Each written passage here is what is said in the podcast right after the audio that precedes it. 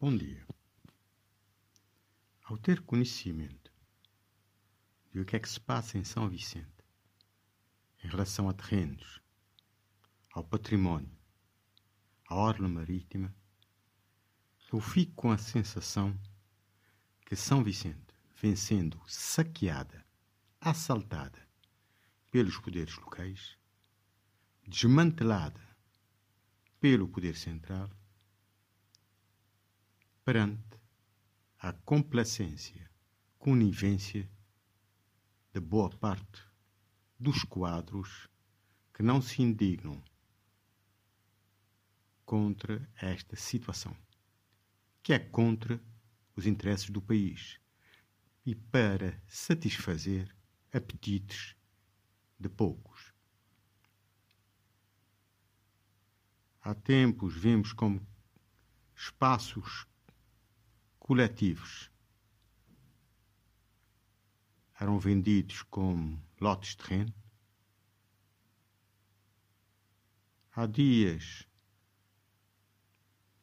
meses, o mirador na Lajinha foi transformado num bar, num barzinho qualquer, vulgar.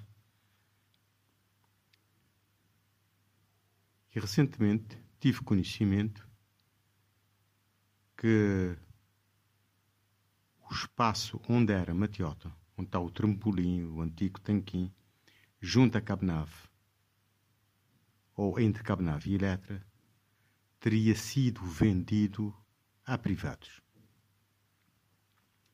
Eu vim a saber, aliás, ainda hoje, ontem, que um grupo adquiriu esse terreno e já tem um projeto aprovado para construção de vivendas ou vilas. Eu pergunto: quem autorizou a venda desse terreno?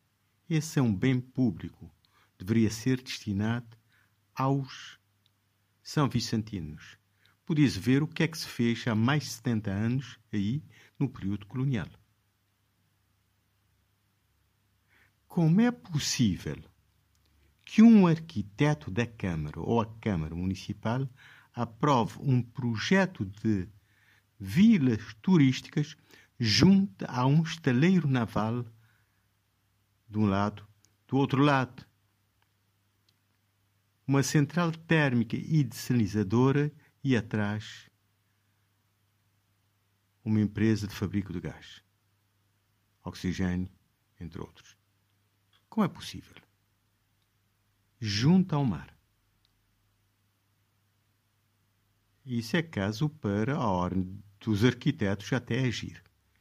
Como é possível que investimento é este?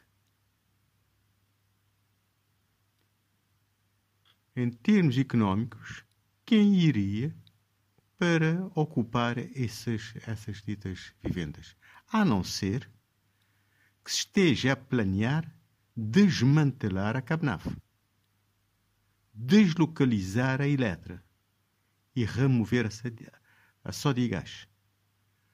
Porque é, essas é que são empresas produtivas.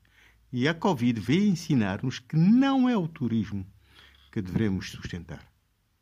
Porque é muito aleatório teremos que ter é empresas produtivas. Empresas como a Cabnave, como a Eletra, como a Sodigás e muitas outras. Não é barzinhos, como o ministro disse, que produz 25 empregos. Porque bares têm mais malefícios que benefícios. Se, se infamemente justificar com a questão de criação de empregos, ninguém faz um bar para criar empregos, faz um bar é para ganhar dinheiro, usa bebidas alcoólicas, usa xixa, usa os empregados para ter lucro, não é para criar emprego. E quem quisesse criar emprego e ter lucros, de facto, investiria em instalações produtivas, o que produz riqueza, porque as bebidas alcoólicas, a xixa e muitos outros consumíveis vêm do exterior. E o grande movimento do dinheiro. Não, vai para esses, para esses trabalhadores. Um bom dia a todos.